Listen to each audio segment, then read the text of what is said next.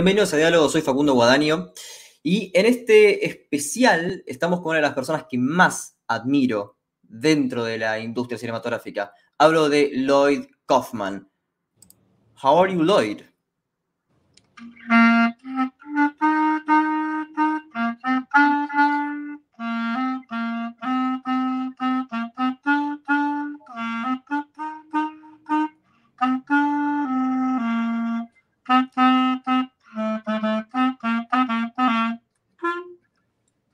Uh, from the t- I have COVID, and uh, so uh, uh, uh, when I got COVID, suddenly I, I could play the clarinet. It's a miracle.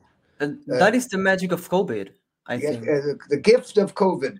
nice to meet you, uh, Facundo, and thank you so much for your wonderful uh, intellectual podcast. And uh, I really appreciate uh, the attention that you are giving to uh, 50 years of Troma entertainment. 50 years of Troma entertainment and actually uh lloyd what uh caught my attention is what like i know like eight years ago uh i spoke with one person. I was trying to get a dvd from Troma uh and i don't remember which was i i, I guess it was uh Squeeze Play. I guess it was screen- Squeeze Play. And uh this person said okay yes i'm going to send you this da, da, da, but uh, and i said is this the official release? And he said, no. Troma never did a release in Argentina. Why is that? Uh, well, uh, first of all, uh, every movie that we have ever made in 50 years is bootlegged in Argentina. So it's not up to release any movies in Argentina. No Argentinian distributor uh, uh, wants our movies, and every movie is bootleg. So you can get all our movies in Argentina. It's just that uh, uh, the artists do not get any money from Argentina. So it has nothing to do with Troma not distributing to Argentina. We love Argentina, and uh, uh, I sent my daughter there to visit Argentina at least uh, one time. Well, I, I, I guess that Argentina is like when when you were visiting uh, in the in the Peace Corps, I guess. Uh, you know, like suddenly in Argentina with uh, inflation, debt, and all that, you can have that kind of adventure.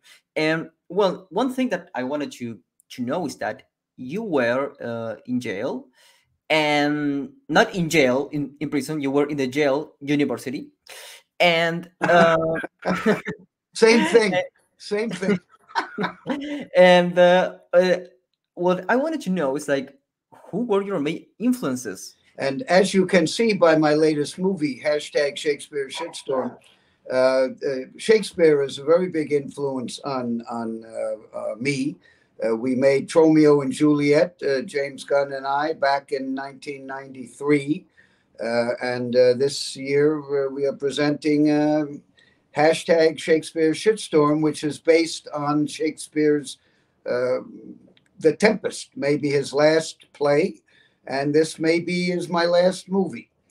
Uh, as far as directors who have influenced me, uh, remember I'm 76 years old, and uh, I, I caught the movie virus when I was at Yale University uh, because my roommate was running the Yale Film Society and uh, they were uh, very big auteur theorists. They uh, believe in the director as the dictator of the movie. So I uh, I believe in that also. Uh, so the directors that uh, influence me are uh, uh, Chaplin and Keaton and John Ford, Howard Hawks, Jean Renoir, Fritz Lang, Leni Riefenstahl, Stan Brakhage, uh, mainly the great the great auteur uh, filmmakers of the 30s, 40s, 50s, 60s.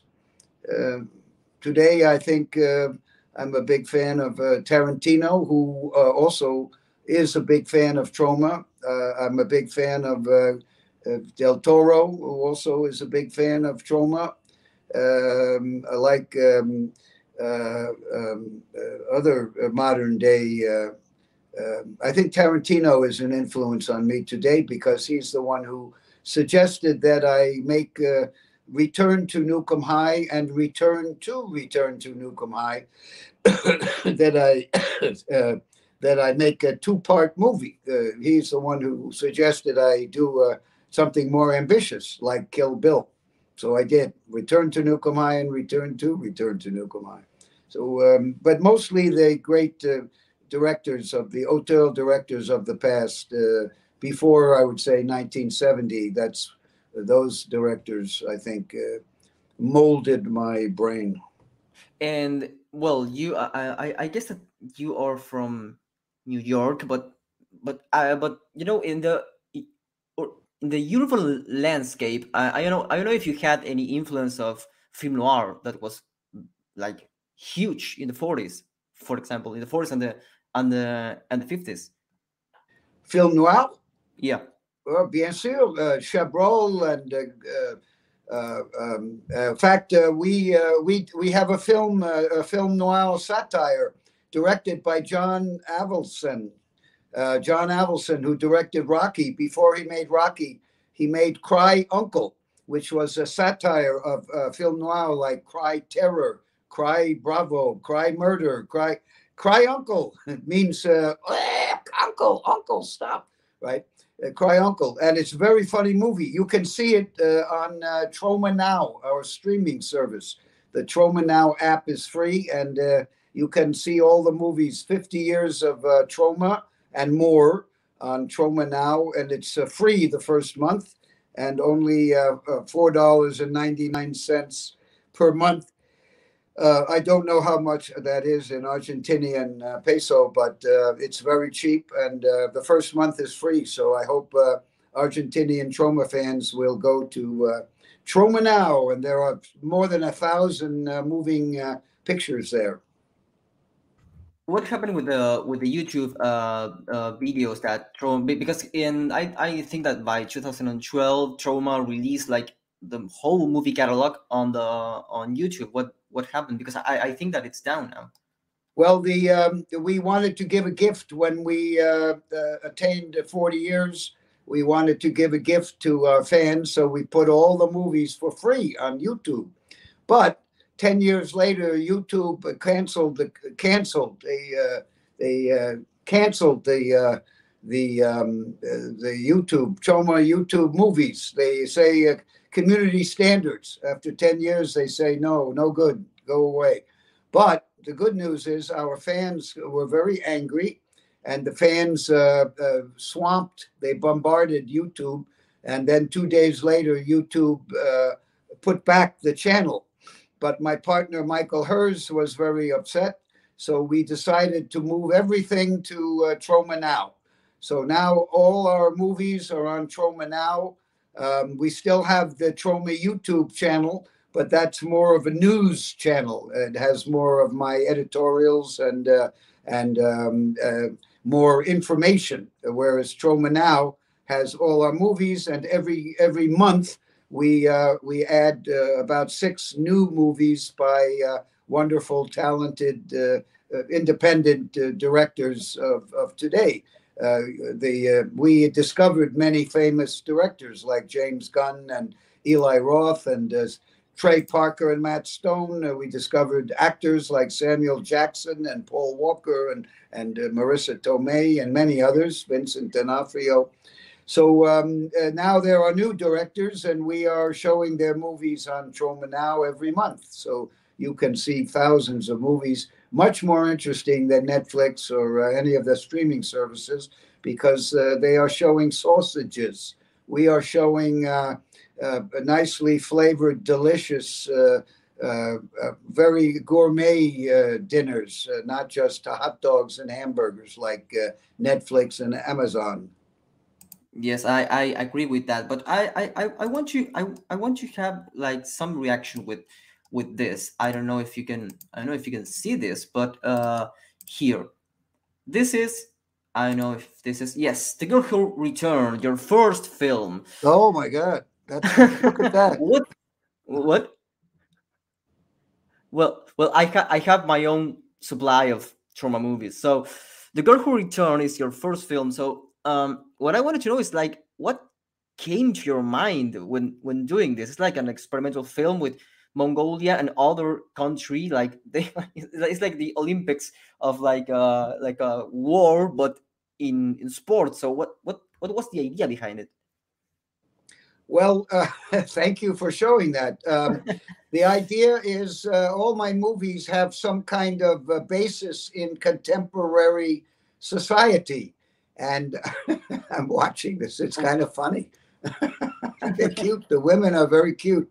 Um, the idea is uh, when I this I made this movie when I was at uh, college at Yale University, and Yale was all boys. So um, uh, you know we didn't really know much about women. It was kind of a war. We didn't have any uh, boys. Uh, uh, we only had boys. We only had boys. So girls were a mystery. they were like hunting. It Was like a, a hunting game. you know I don't think I should go any further, but it was men against the women.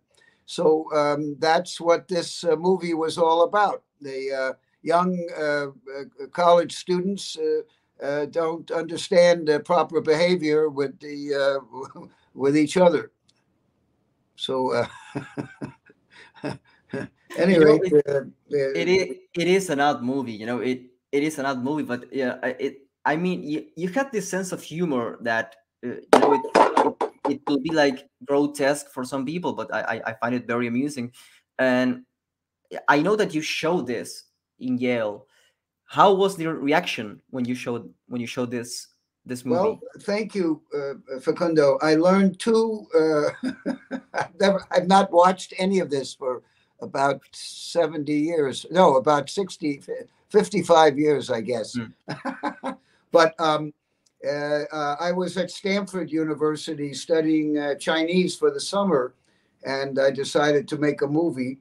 And uh, most of these uh, people are from uh, Stanford University in Calif- California. But if you watch the entire movie, you will see a, a, a, scene with Michael Herz, my partner of mm-hmm. 50 years, and his beautiful wife, very funny and uh, Michael Herz does not appear in public. Uh, so this is a rare uh, scene, a rare uh, video with a, rare film footage with Mr. Michael Herz. Uh, these are all women now, but later on, when the when the men and the women come together to compete, you'll see Michael and his beautiful wife Maris uh, competing against each other.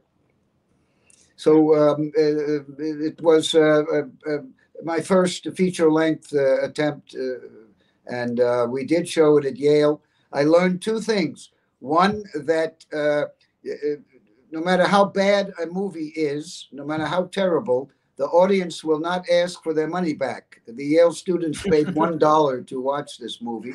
Nobody asked for their money back, and uh, I'm sure they hated it. Uh, the second thing I learned is that we made a poster and uh, the poster was a picture of that uh, young woman, uh, that woman there. Um, and uh, she's lying on her back. She's very tired. Maybe she no, she's very tired, and she lies on her back, and uh, and and um, she's very sweaty, and she has on a tight T-shirt, so her breasts are sticking up, and um, it looks kind of sexy. So hmm. uh, the uh, the auditorium was full in 1968, uh, hmm. and at the same time, there was a movie being presented by um, by um, uh, what the hell's his name? Oh, there's there's the poster. Look at that. See, that looks sexy. so we put that poster up, and um, and the auditorium was full, a dollar a piece. So I made about uh, three hundred dollars. And um, there was another poster of um, Moonrise by uh, by um, um, uh, what the hell's his name? Moonrise. Uh, uh crap. Uh, anyway, a, a, film noir director, a very good hmm. film noir director. Um, uh, crap, not Joseph, not Joseph Lewis, but oh, crap. the guy who did the Black Cat and all that. anyway, I can't remember his name. anyway, nobody, all they did was put up, I, I'm checking. It's it's Frank Borzage. Borzage, Borzage. That's Borzage, okay. Sorry. Frank yeah. Borzage, one of the great uh, film noir. Uh, he was an art director, and then he became a director um, uh, in the United States of uh, uh, film noir and B pictures. Uh, all masterpieces. Uh, any rate, they put that poster up, and uh, no, uh, you know, three people showed up. But I put up the sexty poster, and a lot of people showed up. So uh, I did learn quite a bit from the uh, from the uh, uh, um, um, experience, shall I say? Yeah. Yes, I, I, I guess that what what what you learned was the promote the promotion of a of a movie and how to get people in, interested because uh well Troma after that became like a like a porno uh, thing in some sense Became a uh, what? became like a like a porno thing in some sense and blowing was part of That's that uh, just a little sample of uh, the talent that's in uh, Uncle Lloydie's head. But uh, I could play that perfectly. I could play if I didn't have COVID. I could play this perfectly and uh, uh, run after some foxes. Anyway, uh, back to your que- que- question. Sorry. Uh, yes not that uh well that that was like the beginning of what uh, actually in this in the 70s uh Troma became like a like a some kind of porno comedy films sometimes. Mhm. and uh, well uh, there there's something else that i want to show uh that for me is really really uh, funny. That is this thing a, a movie that I, that I look up for it and i couldn't find it but is this one. Let me see if i can share it You say this is your favorite film? well i guess i i, I don't know if, it, if this is my favorite film but the way that Troma promoted in the sense that it is Troma masterpiece in an absurd way and someone commenting on it the battle, the battle of love's return that it's your second movie with comments on it you know that's hilarious. So what's the idea again besides sorry behind this movie and Mm. the re-releasing of of it Uh, this movie, Battle of Love's Return, is uh, the first movie uh, in which Oliver Stone uh, was in the movie. I discovered Oliver Stone also. Uh, he is in this movie, and then we made another movie together, and then uh, he uh, became a maniac and uh, won many Oscars. Um, but uh, we discovered him. Whether he uh, and um, the Battle of Love's Return uh, is again an identity issue. Young people need to find their identity, and I had a lot of trouble with that. So I make it very personal and make a personal film. As far as the stupid um, commentary, um, there was a Troma fan about 15 years ago who wanted to uh, do this. Uh, and uh, he was uh, something wrong with him. I think he is a. Anyway, I felt sorry for him, so I gave him permission to to do this for free, and he made some money with it. And then he did some things I didn't like, so I don't talk to him anymore. Oh, oh, oh, okay. I, I, I didn't want to go into into that. I, I just thought that it was funny because you know that you know this movie is really hard to get, and well, well when I found it and I found this commentary, I, th- I thought that it, it was funny, but I don't know what your reflection about it is. I never I never listened to it, uh, but um, I was trying to uh, help somebody. I gave him the rights for free to do Hmm. this, and uh, in return, he was a shithead. So um, anyway, it doesn't matter. But you can see Battle of Love's Return without the commentary, uh, or maybe with the commentary. I don't know, but you can see it on Troma now, safely and securely. And this movie did get into theaters, uh, 19 made in 1970, I think and uh, did very uh, it got very good reviews in the New York Times and uh, in many of the uh, very intellectual uh, film journals of the day. And many of Andy Warhol's, not many, but a number of Andy Warhol's actors were in the Battle of Love's Return because I was a big fan of Andy Warhol, and I uh, used to uh, visit when I went uh, when I was going to university. I would come to New York and visit. Uh, hang, I would hang around Warhol's factory and Max's Kansas City and inhale the atmosphere of Warhol. So he was big influence on Troma for sure. So you were basically always like an RT person. Yeah, I I I, know that you're uh, uh, like in all of your interviews, like uh, you're like this uh, character, music, and all that. But when you when you actually see how a Troma movie is done, you have to be like very uh, strict. You have to be like a, uh, you have to be very focused. So, uh, how is to be uh, behind a Troma movie? And I'm going to be talking now about the most famous movie of Troma that is The Toxic Avenger. So, how was developing that that has some risky scenes, uh, cars exploding, all that? How was filming that with almost no budget? Well, uh, Michael Herz and I directed together in those days. And Michael Herz is a, a, very good director. He doesn't do it anymore because he didn't want to get uh, wake up at four o'clock in the morning and worry about parking the trucks and uh, where the bathroom uh, is going to be and when will lunch come. And, uh, uh, you know, when you have low budget, there are many, many, many moving parts. And you, uh, the uh, producer, director, and writer, you have to uh, be involved with everything because we have very young, inexperienced uh, fans, for the most part, who are uh, making our movies. So Toxic Avenger was quite difficult. But uh, it's I've written seven books, by the way. My first book is now in Spanish. and it talks all about tox- the Avenger Toxico, Toxico uh, Vengador, Vengador Toxico. The first Toxico. book is now in Spanish, and uh, uh, you can get it. I think um, I don't know where, probably Amazon, if you want to read all about Toxic Avenger and how uh, I learned uh, everything I know about filmmaking from the Toxic Avenger. All I need to know about filmmaking, I learned from the Toxic Avenger. That's the title of that book, and there are six other books I've written uh, the first book was written with James Gunn, by the way, uh, who, uh, as you know, uh, has made a few uh, notable movies. Yes, of course, yes. But there's something else about the Toxic Avenger that all, all of the fans were awaiting, and I actually emailed Troma like nine years ago, asking for one song. That is when Melvin uh, is, is like dancing and is this one i really don't know how you guys came up with this soundtrack but let's listen a little bit of late on line this is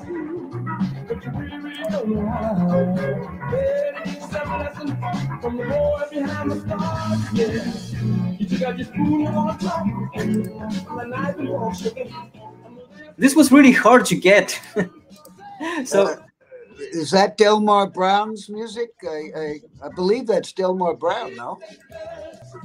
No, this is um oh. Robert Mullins. No, no, no.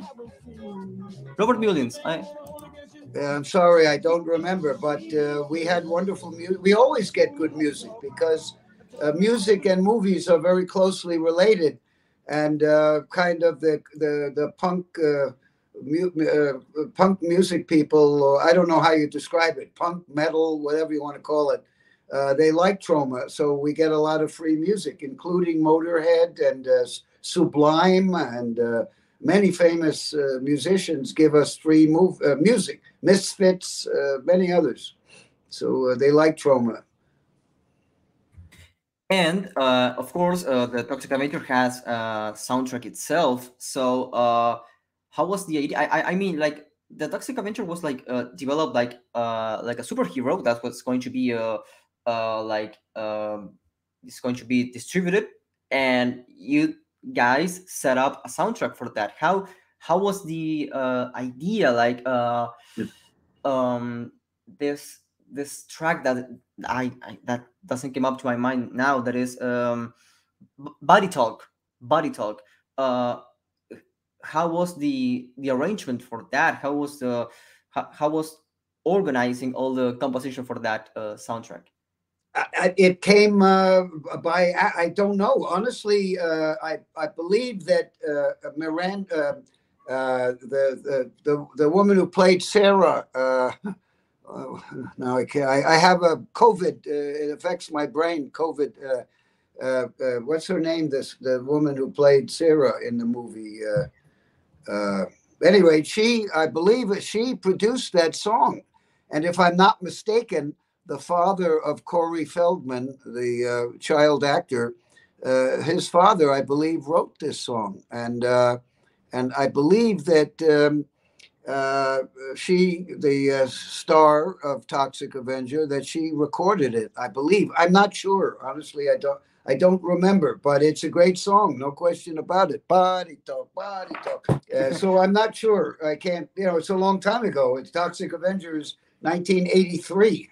so uh, I forgot much of it. Uh, well, one one thing that that that I was uh, checking, well, I well these days I was like rewatching again some movies, and Class of 'Em High had Clive Burr. That Clive Burr was the first drummer of of Iron Maiden, and I thought, is this the real Iron Maiden? And, and yes, he was. And actually, that you guys made a music video, and I guess that was on MTV or something.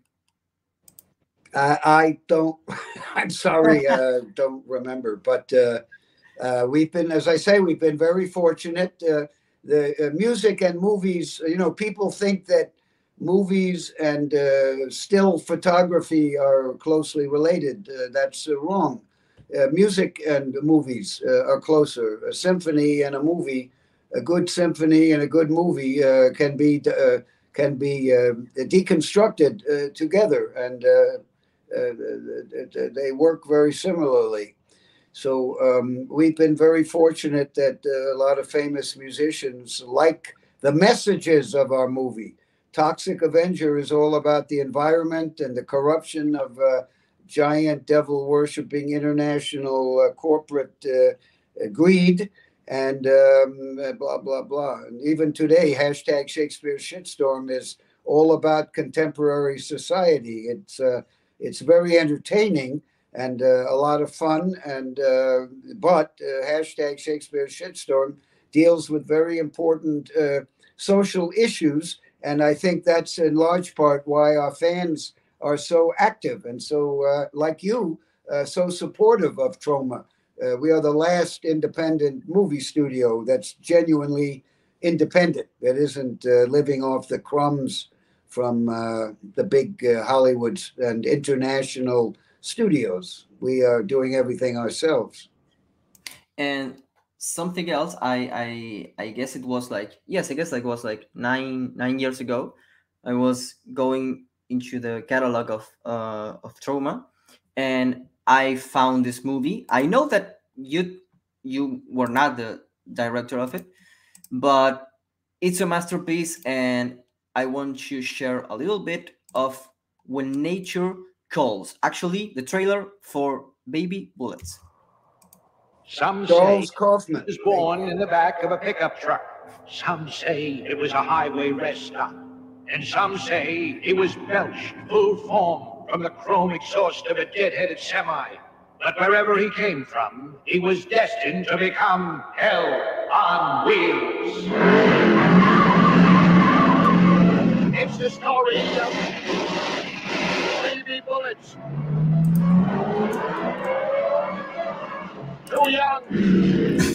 Well, I believe this is a masterpiece. So uh, I, well, I, I, I guess it's in the line of um, the Naked Gun or National Lampoon. But how were your thoughts when you received this this movie? Well, first of all, my brother Charles Kaufman uh, wrote and directed that movie, and uh, it was before. Uh, I think it was in nineteen. Uh, was a long time ago. Uh, so it was a very early. Uh, and in fact, uh, Tarantino and the other guy they made a movie called Grindhouse. Right? They spent sixty million dollars. When Nature Calls is better, and When Nature Calls was made for no money, and it's funnier and it's more like a, a satire of a drive-in program that was the idea of When Nature Calls. Uh, you had the trailers, then you had the feature length uh, movie about the animals. Uh, it was like going to a drive in. And Tarantino and uh, the other guy tried to make a similar movie, but they spent $60 million. So it was uh, uh, not successful, in my opinion, because it didn't, didn't seem real. and it wasn't funny the way my brother's movie is. By the way, Charles Kaufman also wrote and directed Mother's Day, which Eli Roth says is uh, the best horror film uh, in uh, he's ever seen. So uh, check out Mother's Day. It, all these movies, by the way, are on Troma Now, our streaming service, and um, all of the money that we make there goes to uh, support independent cinema and the young directors who are uh, making new movies for Troma and for Troma Now. So please uh, tell your fans to subscribe to Troma Now. It's the future, but now. It is the future, but now, and I uh, encourage every, uh, so in Spanish, suscríbanse a Troma Now, así eh, Lloyd Kaufman puede llegar a fin de mes, por favor. So in in Spanish, that that I got it. I understood. Gracias. I, I understood enough, and I speak French, so it, I can kind of get it's it. Thank you. Thank and, you. Gracias. yeah, um, you're welcome. Uh, but uh, I I think that uh, Troma in his catalog has some big movies that didn't give up to big like like mainstream. For example, When Nature Calls.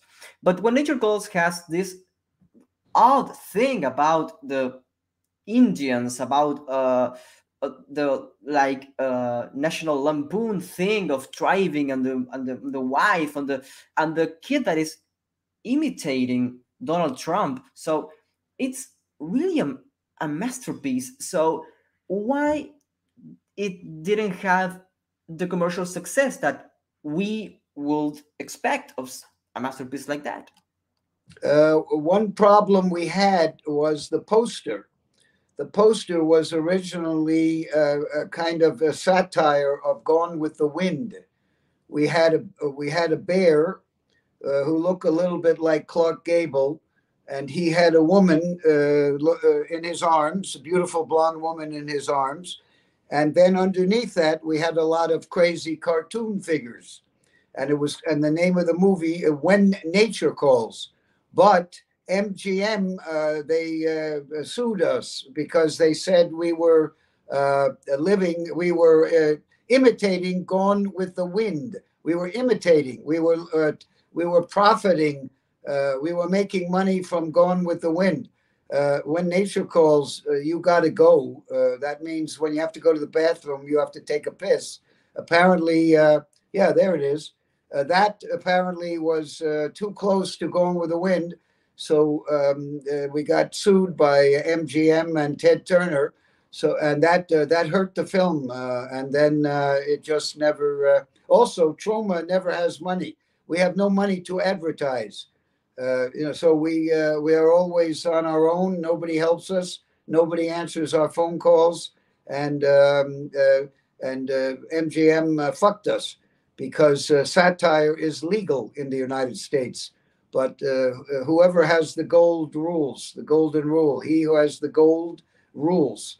And uh, MGM could spend half a million dollars, even if they lose in the court courthouse, even if they lose the case, we don't have five hundred thousand dollars to uh, to hire lawyers. So we um, we uh, had to change the poster and uh, it's a very bad. Uh, fuck MGM, and now they're bankrupt, of course. So uh, they're part of Amazon. So Troma's still here, and no MGM. It's all part of a phone company or internet company or whatever.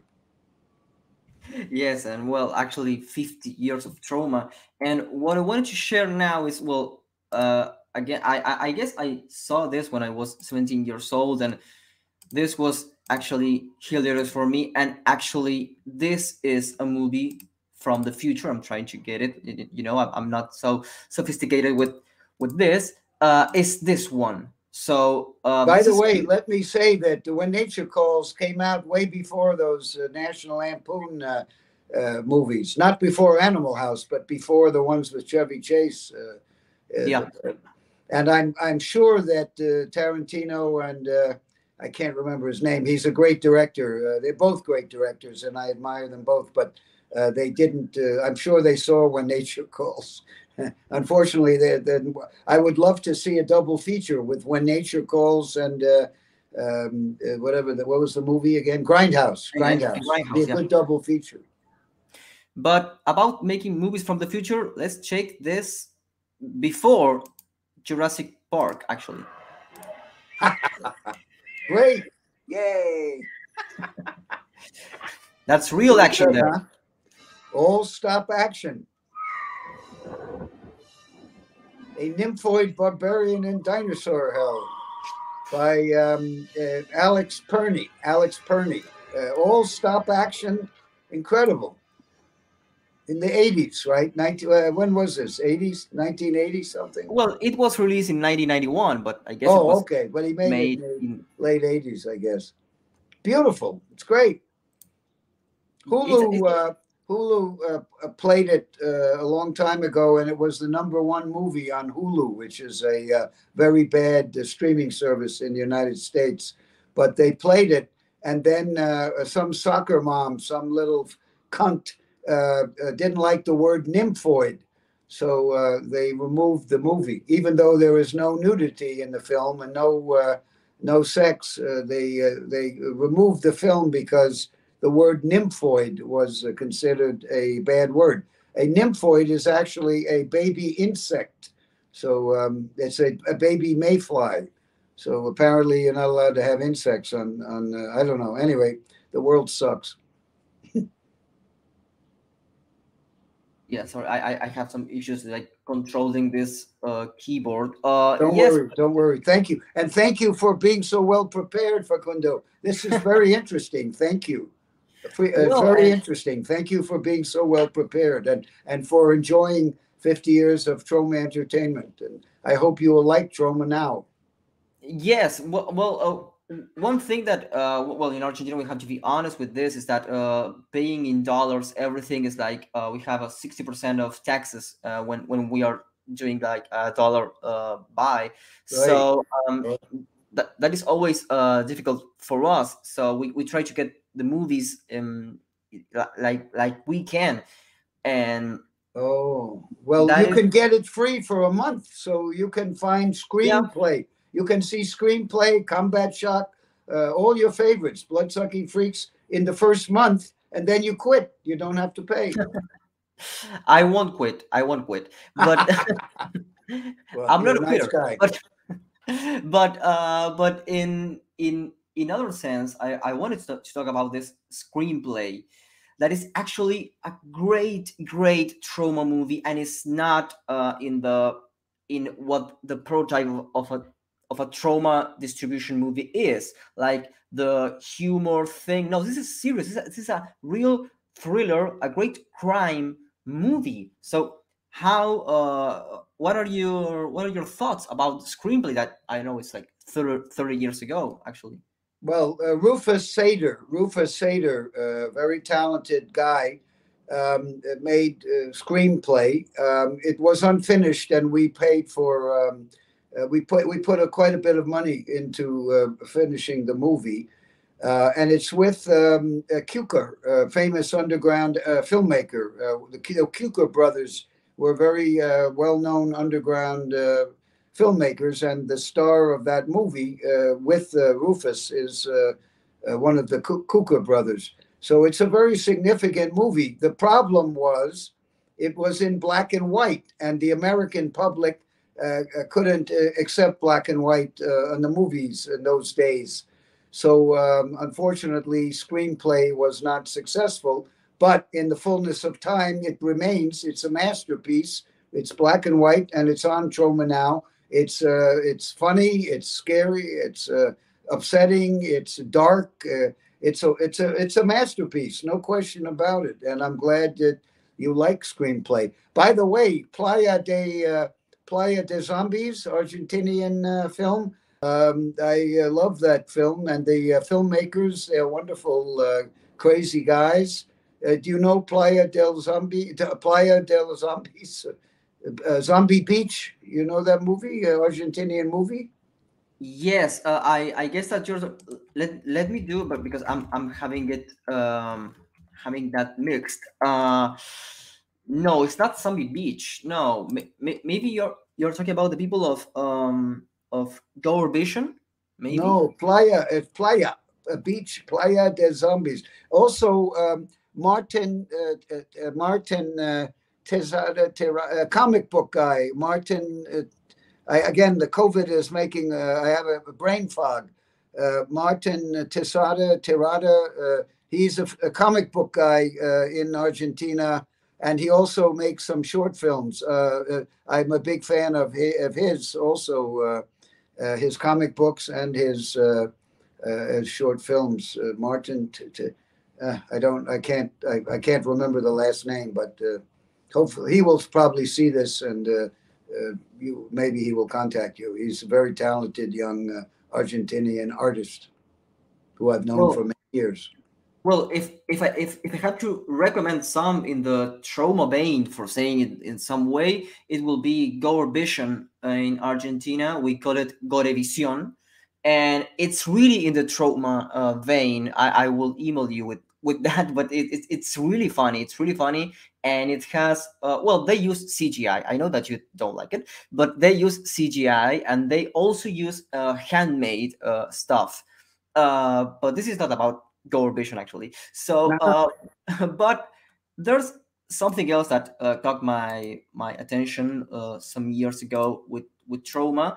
That was this movie actually. That is Angel Negro uh, or maybe Angel Negro. I, I don't know how, how to speak in yeah, English. Yeah. But but it's a it's a chill. It's, it's from a guy from from Chile. Actually. Chile, the first the first Chilean uh, horror film.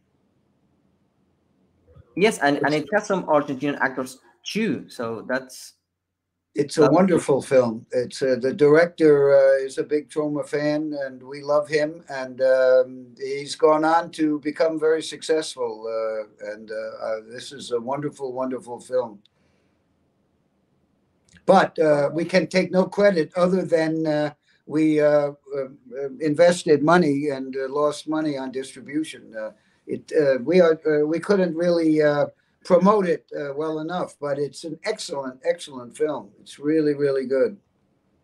And unfortunately, uh, Troma doesn't really have a lot of money, so we have no money. So we don't. It's uh, really our, only our fans and uh, bouche à l'oreille, uh, uh, word of mouth, bouche, mouth to ear. we have the word of mouth of fans, but word of mouth takes a long time. When Spider-Man opens, they can spend two hundred million dollars uh, uh, in one country to promote the movie. Uh, when we open hashtag Shakespeare Shitstorm, we can maybe spend ten thousand dollars, like a little tiny miet, a little crumb. So uh, you know, we just have we have no money. We only have the fans, the word of mouth, and uh, the fact that our movies are very entertaining, and they have something to say, and they change the world a little bit. And what is the like the filter for Troma to distribute a movie? Because it, I, I mean, uh, if you watch a Troma movie or actually distributed by Troma, it has like a like a mark, like a trademark. So what will be that that uh, that uh, filter again? Uh, good question. I think people who go to see a Troma movie in a theater, and that we make our movies for the cinema. Our, the movies that we make have thousands of people in them. They have special effects, they have costumes, they have uh, uh, time travel, they have many, many uh, ambitious elements, and uh, they should be seen on a big screen. Uh, and the Troma movies, uh, it's very important that they have something to say. so I think that people who go to the theater, they know they may love the Toxic Avenger. Maybe they will hate uh, Terror Firmer, Terror Firmer, but they know they will never forget hashtag Shakespeare shitstorm. People who watch a Troma movie, they know uh, they will go on a ride uh, in the cinema that they've never been on before. They will have genuine emotion.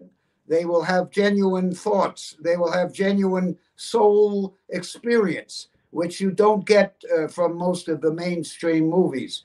Troma films have uh, have uh, the heart and soul and brain of the filmmaker, whether it's Lloyd Kaufman or um, uh, James Gunn or Trey Parker or or whoever's film we are presenting.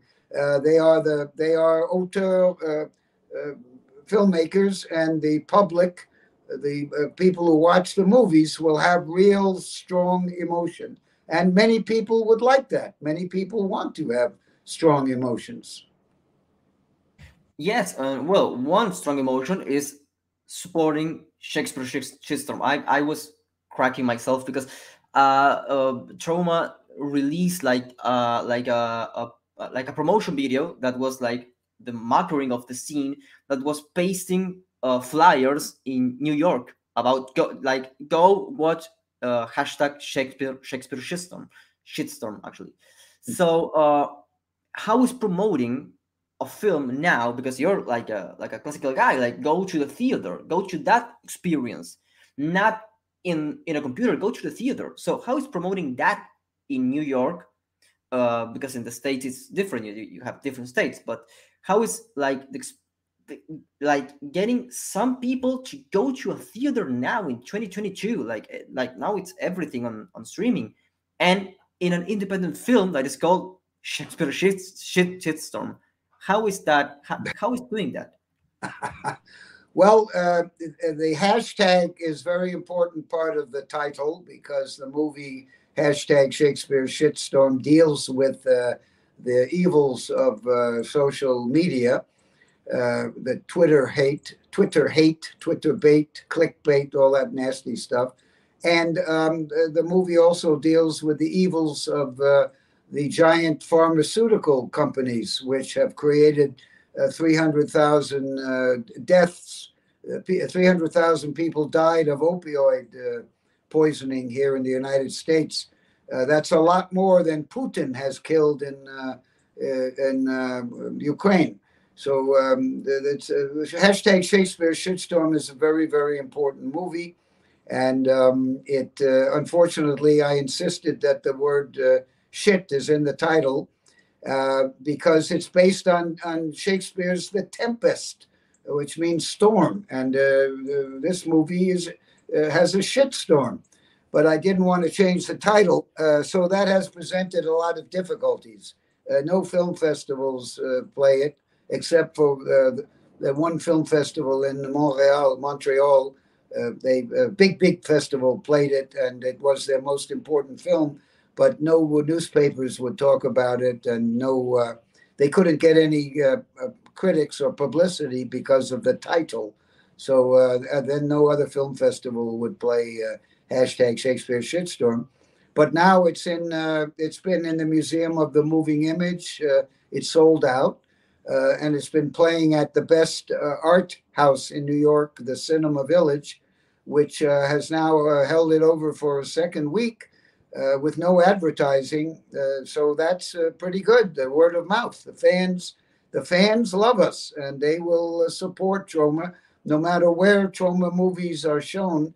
Um, the fans will turn out. They will come and fill up the theater. So uh, maybe you have some theaters in. Uh, where are you? And where are you now in Argentina? In Buenos Aires. Oh, wonderful. Bueno, I haven't. my daughters go there quite a bit.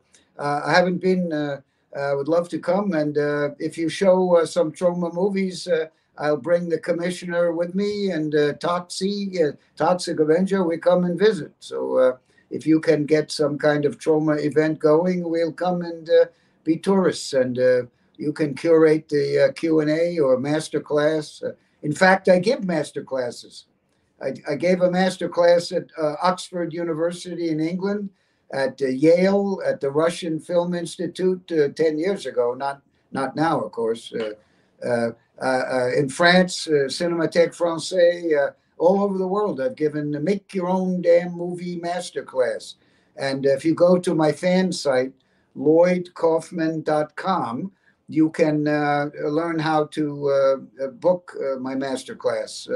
I've done it at many universities, and as I mentioned, film societies. So that might be something interesting. Uh, in uh, I did one in Brazil uh, uh in uh, uh, a long time ago. I did a master class in Brazil. It was very successful. Two days.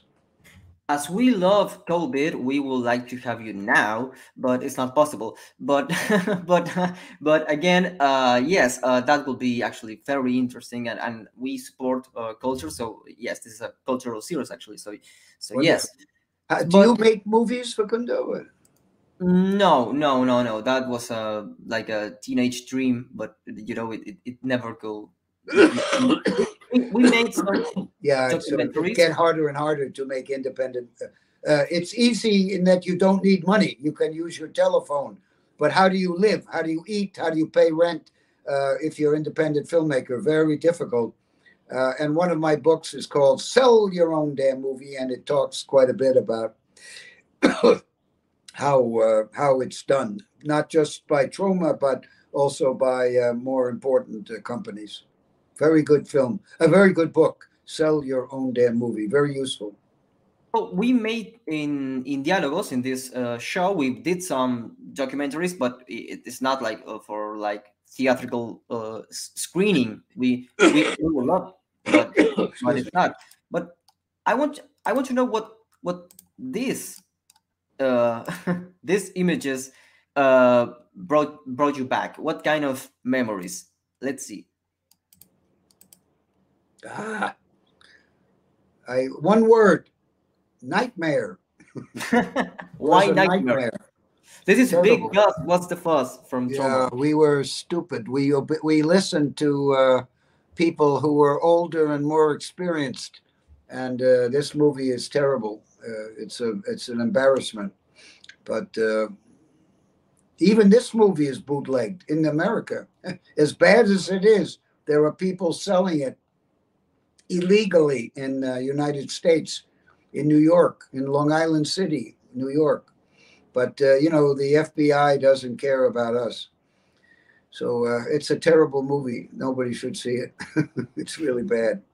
And we unfortunately uh, went to Israel. Michael Herz and I, uh, we invested in, we had a friends, we raised the money uh, along with Andy Lack, who uh, is the boss at CBS and NBC and we went to Israel. And by the time we got there, the Israelis had uh, changed the script and messed the whole thing up and made a mess. And it was a, we should have we should have uh, closed the movie and uh, it lost half the money and and uh, gone home and made a porno or something. Uh, it was a disaster, very bad. What's what's the the connection with you and and Gore? Because I know that when you were when you were young, uh, you film like uh, um, please correct me if I'm wrong, but uh, like uh, like a pig being tortured or something like like that, and you showed that to your family. Uh, well, uh, and, I I spent a year in Chad, Africa, where I mm-hmm. was uh, experimenting for the Peace Corps. I was a, a, a, pathfinder for the Peace Corps, and I was teaching for the government of Chad. I live in the bush. I lived in no electricity, no running water, no telephone no uh, television, no nothing. Uh, took uh, two months for a letter to get to where I was, uh, if if it even arrived. And uh, the people uh, around me, they live in mud huts like Africa of the movies. Chad is a very wonderful country in Central Africa. Now it's very dangerous, but it was very um, it was very poor, but it was healthy and people could eat and all that kind of stuff. But there were many naked women running around and also um, they had to kill their own animals. You know, I live in New York City. Uh, other than the, the people in the subway and uh, the people who mug you, uh, there are no animals here. Well, we have dogs, I guess, and cats, and we have rats and birds, a few birds. But you know, we don't have uh, farm animals. Uh, you know, we don't see the preparation of the farm animal.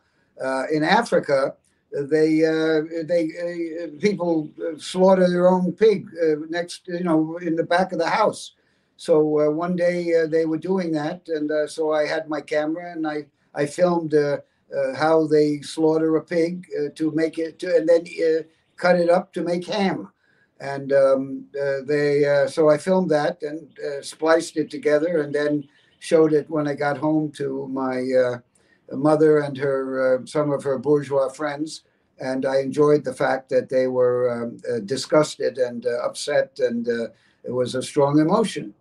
Uh, so um, I think Africa had a big influence on me. Uh, both the our again our gore in our movies is kind of cartoon. it's cartoon. It's not really realistic. But the pig movie that I made was very realistic, and uh, it's kind of like a Warhol kind of a thing, except that it wasn't about people sleeping; it was about people uh, uh, cutting the throat of a pig.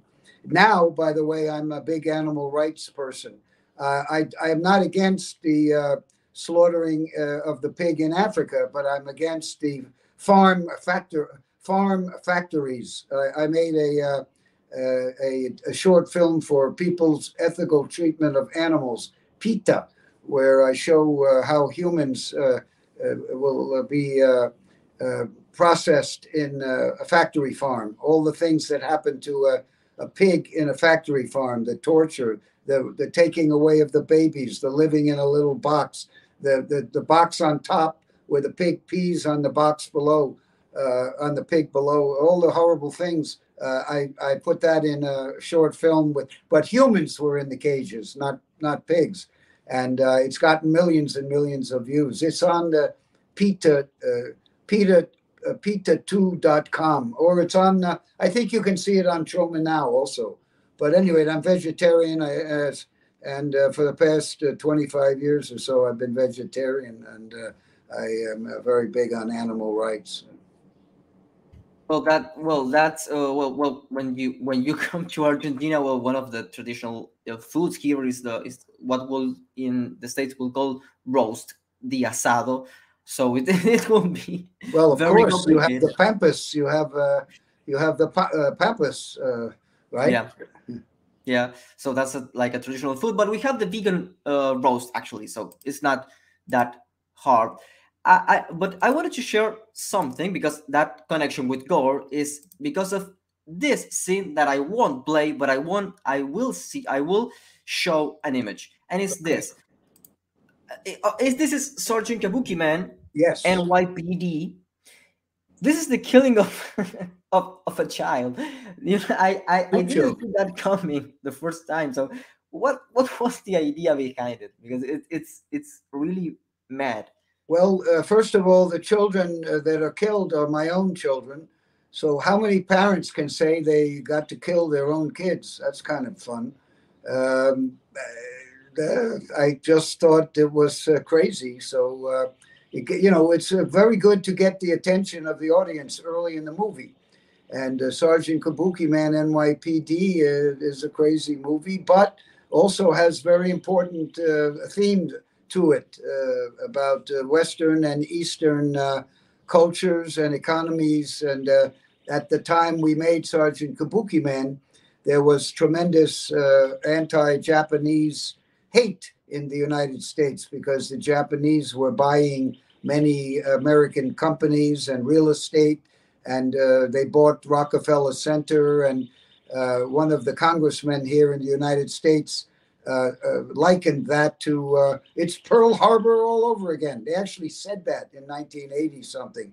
So that gave me idea to uh, make a movie where a New York policeman who likes to eat hot dogs and what have you, he gets transformed into a 2,000 year old kabuki superhero with some low budget super weapons like uh, uh, flying fire parasols, uh, 16 bite sushi, heat seeking heat seeking chopsticks. it's amazing I remember all this. Been a long time. yes, but but you know actually uh, uh, these movies were like like cult movies, and I I I think that you made a like a profit of it like for getting Troma like I, I, in, in my imagination i guess that toxic avenger and sergeant kabuki man was like were like the backbones for Troma to keep on uh, with this thing because uh, of course you, you, you talk about the word of mouth but you need to sell actually movies uh, you, you actually need to sell and i think that the backbone for it was the toxic avenger that actually became a, a cartoon so uh, how was the how was the I, I I mean how was the development of Troma after the Toxic Avenger? Uh, well, you know, by the time we get the money, there's not a lot of money there. So um, you know, we uh, we're always uh, needing. We always have to uh, scrounge. Uh, we we've never had any real money. Uh, the only money we made is we we owned the building in New York. We own a building. Uh, we owned a building in New York City, and 30 years later we sold it and um, uh, that was profitable. But uh, we we haven't really made much money from the movies. Uh, Troma now is really the only place where we are making some money now. And maybe if the Toxic Avenger remake, the big uh, uh, billion dollar uh, remake of Toxic Avenger, they which has been shot, it's now being edited. I think it's almost finished. Maybe we can make some money from that. I don't know but um, uh, it gets it's very hard. Even though you can make a movie for zero, you don't need money to make movies anymore. It's very hard, as I said, to uh, support your family if you uh, make independent movies.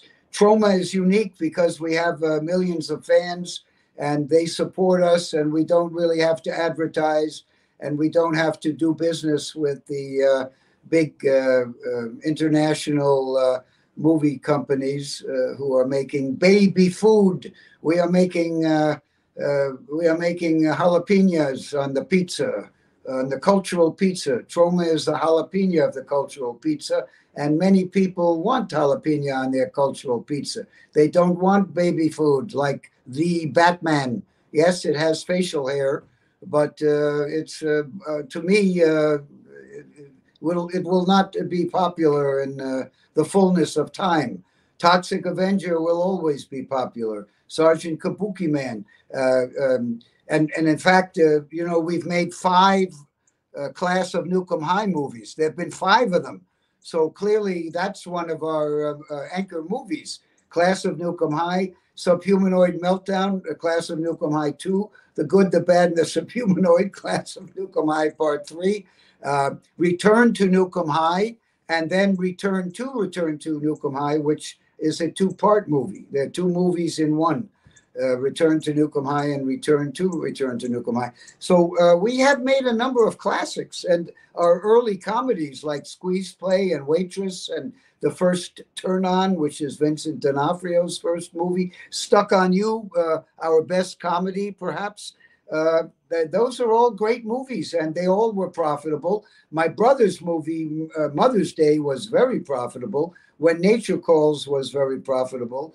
Uh, my brother's movies were uh, terrific and uh, um, but uh, hard to hard to keep going. Very hard to keep going because this industry is virtually a, oligopoly. It's a cartel, cartel like a monopoly so if you are uh, making your own movie, uh, it's like toothpaste. If you don't have toothpaste from uh, Colgate or um, Pro- Procter and Gamble, uh, you know you're going to be. They're not going to put you in the window of the uh, drugstore. You, maybe you'll be in the back room, and if people know about you, they'll ask for Troma toothpaste. So luckily, we have a lot of people who want to use our toothpaste who know about it after 50 years and uh, who are subscribing to Troma now. It's the future, but now.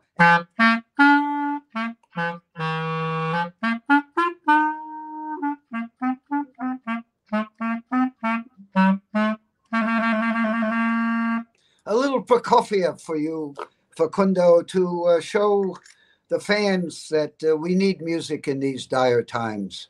So thank you very much. We'll continue uh, when I'm in better health. Thank you. This was a beautifully prepared interview, and thank you so much for taking it so seriously. Really appreciate it. So, this was the first part of Dialogos with Lloyd Kaufman. This was the COVID interview. This is Lloyd Kaufman in a strange, strange way with COVID. you don't get that every day. So, we had Lloyd Kaufman with COVID in Dialogos. We will have it, we will have full Lloyd Kaufman full recovery in a couple of days. So we will see next time. Soy Facundo Guadaño. Nos vemos en otra edición de Diálogos.